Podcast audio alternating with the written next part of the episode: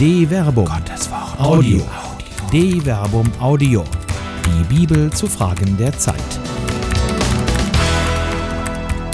Subito. Eine Widerrede gegen den fatalen Drang der Entscheidungsvermeidung von Dr. Werner Kleiner. Aufstehen. Sofort.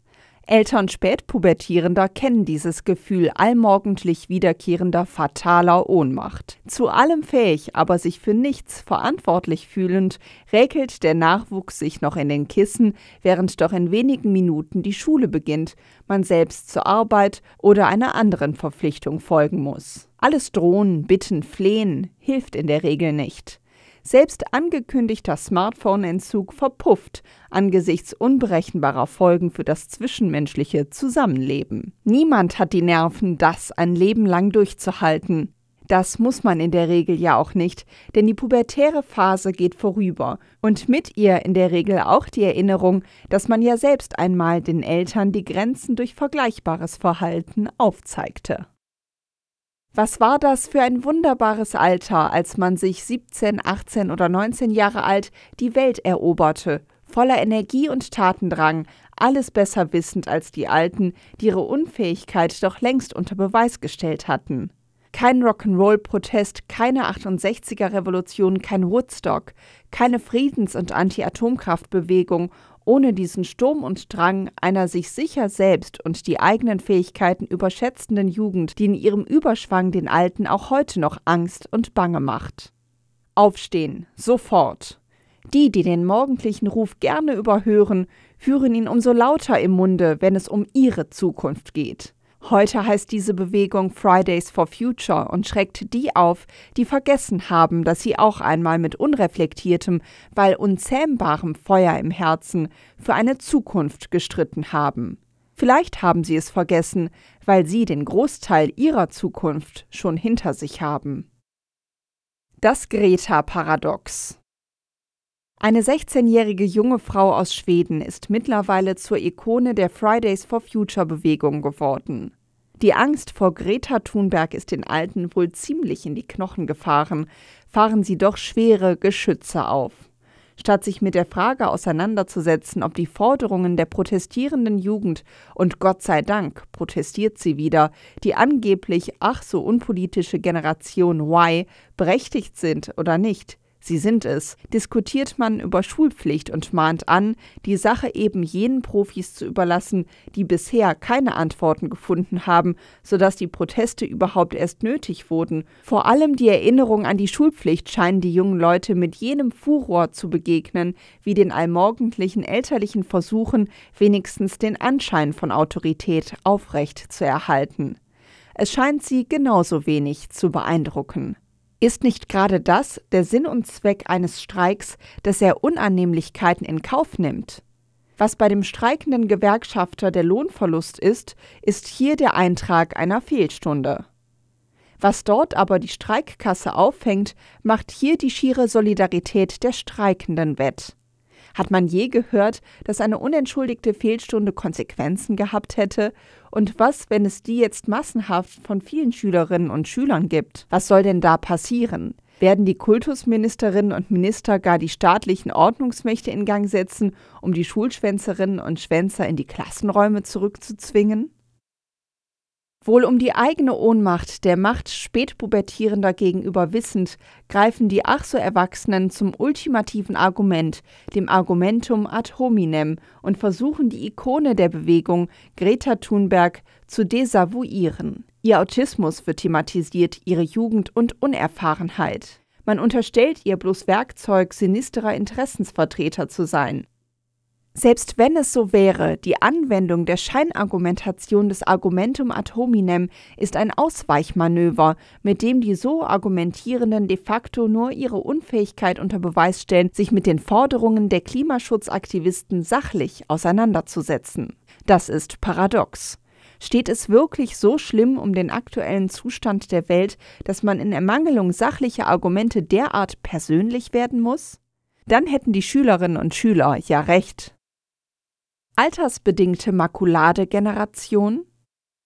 Es sieht so aus, als verenge sich der Blick der älteren Generation angesichts der eigenen, stetig geringer werdenden Zukunft. Das scheint ein modernes Zivilisationsproblem zu sein, denn die, die jetzt über die streikenden Kinder diskutieren, haben vergessen, dass sie in ihrer Jugend selbst für ihre Zukunft auf die Straße gegangen sind. Oder waren sie damals etwa schon desinteressiert an der Zukunft der Menschheit? Dann wäre die Situation noch fataler als gegenwärtig zu ahnen ist. Der Pakt zwischen den Generationen, in dem die Jungen für die Alten sorgen, die ihrerseits dafür verantwortlich sind, den Jungen eine Zukunft zu ermöglichen, stünde dann vor einem fatalen Bruch. Es ist jener Pakt, der den Psalmist in geradezu poetischer Weise, gerade auch mit Blick auf die letzte Konsequenz, besingt. Selig jeder, der den Herrn fürchtet, der auf seinen Wegen geht. Was deine Hände erarbeitet haben, wirst du genießen. Selig bist du, es wird dir gut ergehen. Deine Frau ist wie ein fruchtbarer Weinstock im Inneren deines Hauses. Wie Schösslinge von Ölbäumen sind deine Kinder rings um deinen Tisch herum. Siehe, so wird der Mann gesegnet, der den Herrn fürchtet. Es segne dich der Herr vom Zion her. Du sollst schauen das Glück Jerusalems alle Tage deines Lebens. Du sollst schauen die Kinder deiner Kinder. Friede über Israel. Psalm 128, Vers 1 bis 6. Die Solidarität zwischen den Generationen ist ein alleumgreifender Segen und er ist die Basis für den Frieden. Wo diese Solidarität ausbleibt, droht der Zerfall. Nicht ohne Grund spricht Jesus auf seinem Kreuzweg zu den weinenden Frauen trotz seiner eigenen endenden Zukunft noch Worte zu, die auf den ersten Blick erschrecken, auf den zweiten Blick aber auch ein Moment der Verheißung in sich bergen. Töchter Jerusalems, weint nicht über mich, weint vielmehr über euch und eure Kinder. Denn siehe, es kommen Tage, da wird man sagen, Selig die Frauen, die unfruchtbar sind, die nicht geboren und nicht gestillt haben. Da wird man zu den Bergen sagen, Fallt auf uns, und zu den Hügeln deckt uns zu. Denn wenn das mit dem grünen Holz geschieht, was wird dann erst mit dem Dürren werden? Lukas Kapitel 23, Vers 28 bis 31. Es sind im Lukasevangelium seine letzten Worte, bevor er am Kreuz hängt. Zukunft heute. Zukunft ist immer. Sie kommt aber nicht irgendwann, sie naht schon mit dem nächsten Moment und Augenblick. Zukunft beginnt deshalb immer heute. Das Jetzt war gerade eben noch Zukunft. Wer daher in der Vermeidung unmittelbarer Entscheidungen geübt ist, gleicht einem Raucher, der sich vor dem Schlafengehen einen Zettel auf den Nachttisch legt, auf dem steht Morgen höre ich auf zu rauchen. Am Tag darauf erwachend liest er Morgen höre ich auf zu rauchen und zündet sich die nächste Zigarette an. Wer Entscheidungen derart vertagt, betrügt sich und andere um die Zukunft. Und dieser Betrug ist umfassend. Er begegnet nicht nur im Umgang mit einem jugendsturen Klimaaktivismus, er findet sich auch bei Politikern, die an Rückgraterweichung leiden und mit flirrend wirrem Blick auf Wählerumfragen zur vermeintlichen Ultima Ratio nach Bürgerbefragungen rufen und so ihren eigenen Auftrag verraten. Die Ultima Ratio wird so schnell zur Ultimo Unctio. Das Brexit-Chaos hat hier seine Ursache, wenn Bürgerinnen und Bürger statt der Information der Emotion folgen, während doch Mandatsträgerinnen und Träger gerade dafür alimentiert werden, dass sie einen Teil ihres Lebens der Einarbeitung in komplexe Materien widmen, um so verantwortliche Entscheidungen zu treffen, die dann vor dem Forum des Volkes plausibel zu begründen sind. So aber flieht nicht nur die politische Kaste der eigenen Verantwortung. Auch sogenannte kirchliche Würdenträger werden offenkundig von der altersbedingten Makuladegeneration befallen. Schließlich empfängt man die Bischofsweihe heute eher selten in den Jahren der Jugend. Was freilich dem Politiker die verantwortungsvermeidende Bürgerbefragung ist, ist dem Episkopat der synodale Prozess, der gerne auch Zukunftsprozess genannt wird. Die Zukunft wird darin in den vergangenen Jahren derart inflationär beschworen, dass sie ebenso unerreichbar in zeitlicher Ferne liegt wie dem Nikotinsüchtigen ein rauchfreies Leben. Schlimmer noch. Die in den letzten Jahren durchgeführten Dialogprozesse, Zukunftskongresse und Diözesansynoden sind dermaßen ergebnisoffen gewesen, dass die Auslobung eines neuen synodalen Prozesses, auf die sich die deutschen Bischöfe bei ihrer Frühjahrsvollversammlung in Lingen zur Klärung der Fragen der Sexualmoral und des Zölibats angesichts der durch die MHG-Studie offenbar gewordenen sexuellen Missbrauch durch Kleriker als kleinsten gemeinsamen Nenner einigen konnten, aller Voraussicht nach noch nicht einmal als Placebo wirken kann. Den desaströs entscheidungsarmen Tagen des Missbrauchsgipfel im Vatikan im Februar 2019 folgt jetzt die erneute Ankündigung eines synodalen Prozesses, ohne dass auch nur annähernd klargestellt wurde, worin denn das Synodale dieses Prozesses besteht und welche Entscheidungskompetenzen ein solcher synodaler Prozess hat. Man kann es sich gut vorstellen, wie die versammelte Hochwürdigkeit des Abends im alten Heuerhaus des Ludwig-Windhorst-Hauses in Lingen beim Rotwein zusammensitzt und einer in die ratlose Stille die magischen Worte synodaler Prozess spricht. Wenn der Chef nicht weiter weiß, gründet er halt einen Arbeitskreis. Und so wird das Rad des ewigen Stuhlkreises mit neuem Schwung weitergedreht und so die Übernahme von Verantwortung und die verantwortungsbewusste Entscheidung wieder einmal in eine unbestimmte Zukunft hineinvertagt. Kirche und Welt scheinen vom Virus der Verantwortungslosigkeit grundständig befallen zu sein. Kann man da noch hoffen? Space contra Spam Jesus selbst ahnte wohl, dass seine Zukunft immer geringer wird. Vielleicht wusste er sogar, dass ihm nicht viel Erdenzeit bleiben würde, um sein Werk so weit zu vollenden, dass seine Jünger reif genug waren, es fortzusetzen. Nicht ohne Grund gehört deshalb im Markus-Evangelium das Wörtchen euthis, sofort, sogleich, zu den Vorzugswörtern. Ein Blick in eine Konkordanz zeigt, dass Markus die kleine Partikel sage und schreibe 43 Mal verwendet. Und zwar schwerpunktmäßig in den Kapiteln Markus 1 bis 6. Ab der zweiten Hälfte des Kapitels 8 beginnt im Markus-Evangelium der Weg nach Jerusalem. Das Euthis prägt also vor allem die Zeit des Beginns des öffentlichen Wirkens Jesu, des sogenannten Galiläischen Frühlings. Es ist eine Zeit der Euphorie, aber auch der ersten krisenhaften Erfahrungen. Es ist die Zeit, in der es Jesus drängt, der Welt zu verkünden. Die Zeit ist erfüllt, das Reich Gottes ist nahe. Kehrt um und glaubt an das Evangelium. Markus Kapitel 1, Vers 15. Wer so redet, hat keine Zeit für ein falsches Warten mehr. Wenn die Zeit erfüllt ist, muss gehandelt werden. Wenn die Zeit reif ist, muss geerntet werden. Wer jetzt noch wartet, wird nur verfaulte Überreste vorfinden. Jetzt, das spürt Jesus, jetzt ist die Zeit zu reden und zu handeln, nicht morgen oder übermorgen, jetzt. Und tatsächlich, wenn man sich das ohnehin für seine prägnant kurze Erzählweise bekannte Markus-Evangelium in den ersten sechs Kapiteln anschaut, dann gewinnt man den Eindruck, Jesus handle als Getriebener. Er hetzt fast von Ort zu Ort, gönnt sich kaum Zeit zu verweilen. Das Evangelium muss jetzt in Wort und Tat verkündet werden, sofort. Deshalb schickt er auch niemanden weg. Jeder, der kommt, wird sofort geheilt, getröstet, gesegnet. Symptomatisch dafür ist etwa die markinische Erzählung von der Heilung des Gelähmten.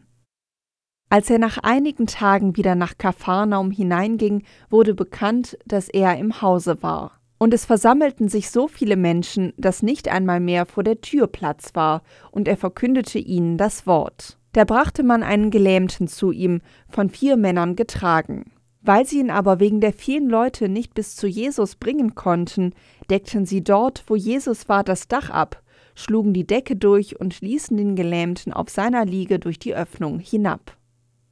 Als Jesus ihren Glauben sah, sagte er zu dem Gelähmten, Mein Sohn, deine Sünden sind dir vergeben. Einige Schriftgelehrte aber, die dort saßen, dachten in ihrem Herzen, Wie kann dieser Mensch so reden? Er lästert Gott. Wer kann Sünden vergeben außer dem einen Gott? Jesus erkannte sogleich in seinem Geist, dass sie so bei sich dachten, und sagte zu ihnen, Was für Gedanken habt ihr in eurem Herzen? Was ist leichter, dem Gelähmten zu sagen, deine Sünden sind dir vergeben, oder zu sagen, steh auf, nimm deine Liege und geh umher? Damit ihr aber erkennt, dass der Menschensohn die Vollmacht hat, auf der Erde Sünden zu vergeben, sagte er zu dem Gelähmten, Ich sage dir, steh auf, nimm deine Liege und geh nach Hause. Er stand sofort auf, nahm seine Liege und ging vor aller Augen weg. Da gerieten alle in Staunen. Sie priesen Gott und sagten, So etwas haben wir noch nie gesehen. Markus Kapitel 2, Vers 1 bis 12. Das Volk drängt, das Vertrauen ist groß. Man scheut keinen Aufwand, um den Gelähmten zu Jesus zu bringen. Die Blindheit der Hochwürdigen ist eklatant. Sie sind gefangen in ihren Denksystemen, bedacht auf ihre Autorität, ihre Deutungshoheit, um die sich Jesus keinen Deu schert. Was wissen diese Menschen wirklich von Gott, außer dem, was sie wissen wollen und ihrem Vorteil dient? Mit der Sündenangst der Menschen ließ sich zu allen Zeiten Macht ausüben. Sie werden zu gegebener Zeit einen Stuhlkreis einberufen und beraten, wie man mit dieser stürmend drängenden Bewegung, die da aus Galiläa nach Jerusalem kommt, umgehen soll. Das Ergebnis ist ordnungsgemäß mit Datumsangabe und der Angabe der Anwesenden protokolliert. Es war zwei Tage vor dem Pascha und dem Fest der ungesäuerten Brote. Die Hohepriester und die Schriftgelehrten suchten nach einer Möglichkeit, Jesus mit List in ihre Gewalt zu bringen, um ihn zu töten. Sie sagten aber, ja nicht am Fest, damit es im Volk keinen Aufruhr gibt. Markus Kapitel 14, Vers 1 bis 2. Aufstand. Jetzt. Der Konflikt, der in Jerusalem zum Todesbeschluss führt, nimmt in Kapharnaum seinen Anfang. Dort entstehen die letztlich tödlichen Fronten.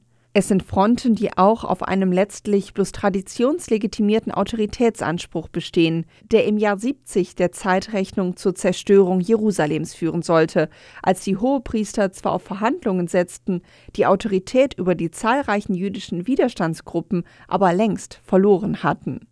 So dem Volk entrückt, verliert jedes Amt seine Autorität, mag es sich auch noch so heilig und gottgegeben wähnen. Jesus ahnt das, wenn er den Pharisäern und Schriftgelehrten in Wehereden geradezu sarkastisch ihre Zukunft vor Augen führt. Vergleiche Matthäus Kapitel 23, Vers 1 bis 36. In der markinischen Erzählung von der Heilung des Gelähmten lässt er hingegen mehr Taten als Wort sprechen.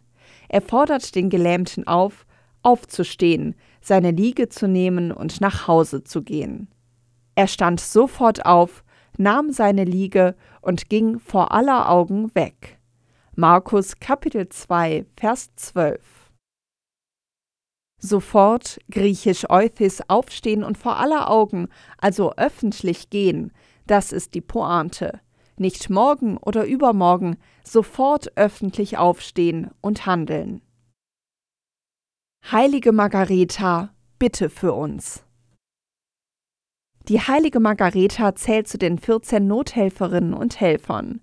Weil sie sich als Tochter eines heidnischen Priesters zum christlichen Glauben bekehrt hatte, wurde sie um 305 der Zeitrechnung in Antiochia hingerichtet. Die Jugend war damals schon nicht zu bremsen. Nur die Jugend ist imstande, wider alle scheinbare Vernunft alles auf das zu setzen, wovon das Herz voll ist. Selig ist diese Zeit der Emphase, die zu schnell verloren geht in den Zwängen des Lebens. Die heilige Margarete aber betete der Legende nach noch auf dem Weg zur Hinrichtung für ihre Verfolger und für die, die sich in Zukunft an sie wenden sollten, vor allem für Schwangere und Gebärende im Angesicht des eigenen Todes für die zu beten, die neues Leben schenken, was für ein Zeichen über das eigene Leben hinaus. Heilige Margareta, bitte für uns, denn unsere Autoritäten, die weltlichen wie die kirchlichen, verspielen im Moment so viel Zukunft, weil sie sich vor den Entscheidungen drücken. Wenn sie nicht aufstehen und handeln, werden es andere tun und ihre eigenen Wege gehen. Es ist hoffentlich nicht zu spät. Oder doch? steht endlich auf. Jetzt. Eine Produktion der Medienwerkstatt des katholischen Bildungswerks Wuppertal Solingen-Remscheid. Autor Dr. Werner Kleine. Sprecher Jana Turek